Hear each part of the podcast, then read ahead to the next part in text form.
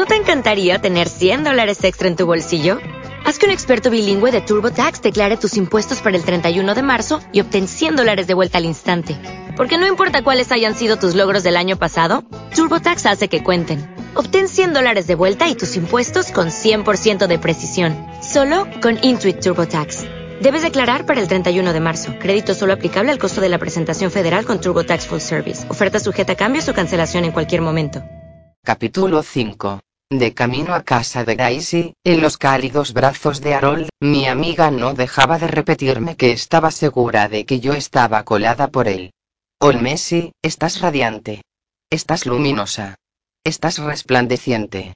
No es verdad. Sí lo es. Sinceramente, ni siquiera sé si es mono. Está en la media, me dijo. Vaya, lo bastante guapo como para estar dispuesta a volverme loca por él. El problema con los chicos es que el 99% no es tan mal. Si pudieras vestirlos y asearlos a fondo, y conseguir que andaran derecho si te escucharan y no fueran gilipollas, se les podría aguantar. No me interesa salir con nadie, de verdad.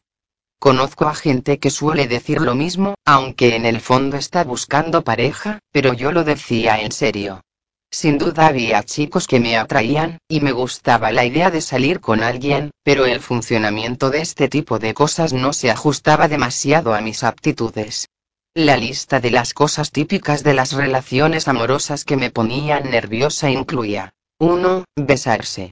2. Tener que decir determinadas cosas para evitar herir sentimientos. 3. Seguir diciendo lo que no debo cuando intento disculparme. 4. Estar con alguien en el cine y sentirte obligada a seguir de la mano incluso cuando ya tenéis las manos sudadas y los sudores empiezan a mezclarse. Y 5. El momento en el que te preguntan, ¿en qué estás pensando?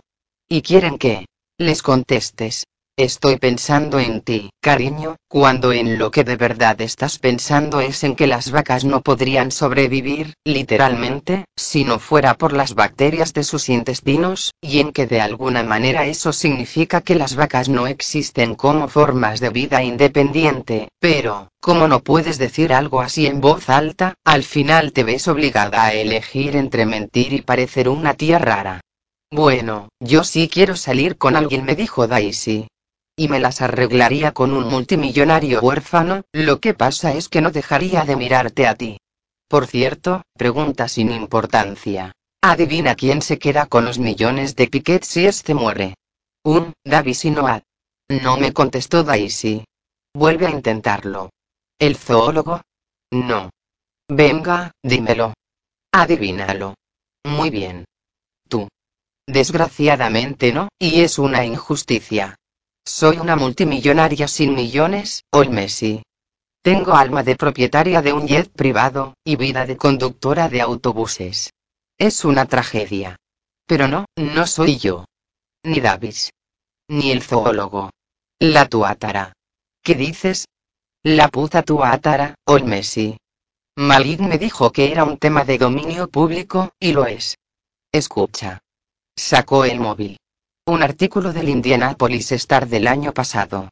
Russell Piquet, el multimillonario presidente y fundador de Piquet Engineering, conmocionó ayer a los asistentes a la gala del premio Indianapolis al anunciar que dejaría toda su fortuna a su mascota Tuatara. Piquet, que llamó a estas criaturas que pueden vivir más de ciento 50 años animales mágicos, dijo que había creado una fundación para que estudiara su tuatara y le proporcionara los mejores cuidados posibles. Investigando los secretos de Tua, dijo llamando a su mascota por su nombre, los humanos descubrirán la clave de la longevidad y entenderán mejor la evolución de la vida en la Tierra. Al pedirle un reportero del Star que confirmara sus planes de dejar toda su fortuna a un fondo en beneficio de un solo animal, Piquet lo confirmó. Mi fortuna se destinará a Tua y solo a Tua, hasta que muera. Cuando muera, irá a un fondo destinado a los tuataras de todo el mundo. Un portavoz de Piquet Engineering dijo que los asuntos personales de Piquet no afectaban a la dirección de la empresa. Dejar tu fortuna a un lagarto es la mejor manera de decir a tus hijos que os den. Bueno, como recordarás, no es un lagarto puntualicé. Olmesi, algún día ganarás el premio Nobel de pedantería, y estaré muy orgullosa de ti. Gracias, le dije. Frené delante del bloque de Daisy y aparqué a Harold. Así que si el padre de Davis muere, su hermano y él se quedan sin nada. No hay que dejar algo de dinero a los hijos para que al menos paguen la universidad y esas cosas. No lo sé, me contestó Daisy, pero eso me hace pensar que si Davis supiera dónde está su padre, lo diría. Sí, dije yo. Alguien tiene que saberlo. Necesito ayuda, ¿no? No puedes desaparecer por las buenas. Cierto, pero hay muchos posibles cómplices. Piquet tiene miles de empleados. Y vete a saber cuánta gente trabajando en la finca. En fin, si tienen un zoólogo, tiene que ser una mierda estar siempre rodeado de gente en tu propia casa. Gente que no es de tu familia todo el día ocupando tu espacio. Pues sí, Olmesi, ¿cómo aguantar el sufrimiento de tener criados? Encantados de complacerte en todo momento. Me reí. Daisy dio una palmada y siguió diciendo. Muy bien. Mi lista de cosas por hacer. Investigar el testamento. Conseguir el informe de la policía. Tu lista. Enamorarte de Davis, que ya tienes casi hecho. Gracias por traerme. Es hora de que vaya a fingir que quiero a mi hermana. Cogió su mochila, salió de Harold y cerró de golpe su preciosa y frágil puerta. Cuando volví a casa, me senté a ver la tele con mi madre, pero no podía dejar de pensar en Davis sujetándome la mano y mirándome el dedo. Tengo pensamientos que la doctora Karen Singh llama intrusivos, aunque la primera vez que lo dijo entendí invasivos, que me gusta más, porque, como las hierbas invasoras, esos pensamientos parecen llegar a mi biosfera desde algún planeta lejano, y luego se extienden y no hay manera de controlarlos. Supuestamente todo el mundo tiene pensamientos intrusivos. Miras desde un puente o desde donde sea y de repente se te ocurre que podrías saltar. Y si eres como la mayoría, piensas, vaya, qué pensamiento tan raro, y sigues adelante con tu vida. Pero en algunas personas el invasor se adueña de todo y desplaza todos los demás pensamientos hasta que no eres capaz de pensar otra cosa y te pasas el día o pensando ese pensamiento, o intentando desviarte de él. Estás viendo la tele con tu madre una serie de detectives que viajan por el tiempo y recuerdas a un chico sujetándote la mano y mirándote el dedo, y de repente se te ocurre. Deberías quitarte la tirita y comprobar si está infectado.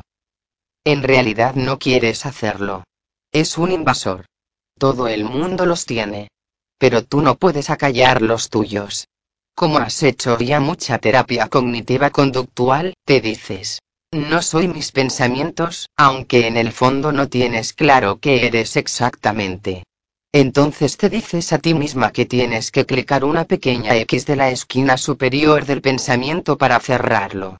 Y quizás se cierra por un momento. Vuelves a estar en tu casa, en el sofá, al lado de tu madre, y entonces tu cerebro dice, oye, espera un momento. ¿Y si tienes el dedo infectado? ¿Por qué no lo compruebas?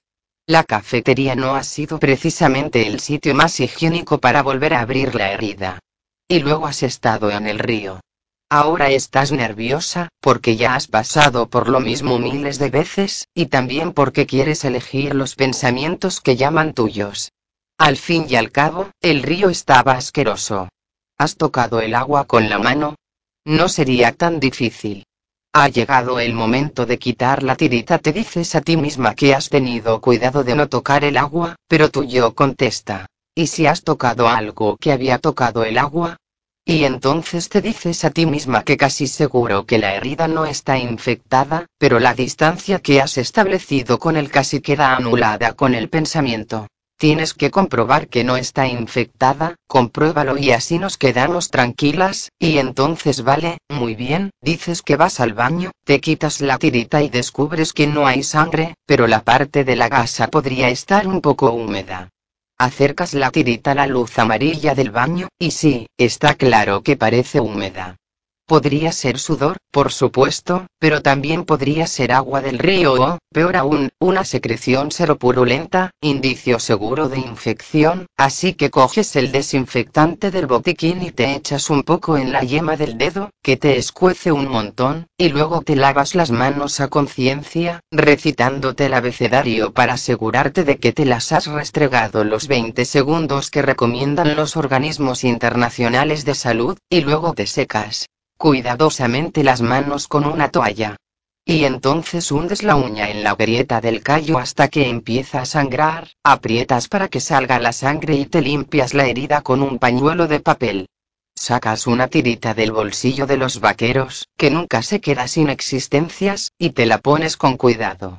Vuelves al sofá a ver la tele, y durante unos pocos minutos, o muchos, sientes que los escalofríos de la tensión se relajan, sientes el alivio de rendirte ante los ángeles menores que llevas dentro.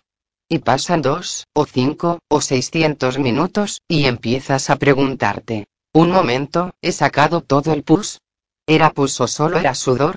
Si era pus, quizá deberías volver a drenar la herida. Y así, la espiral se estrecha hasta el infinito.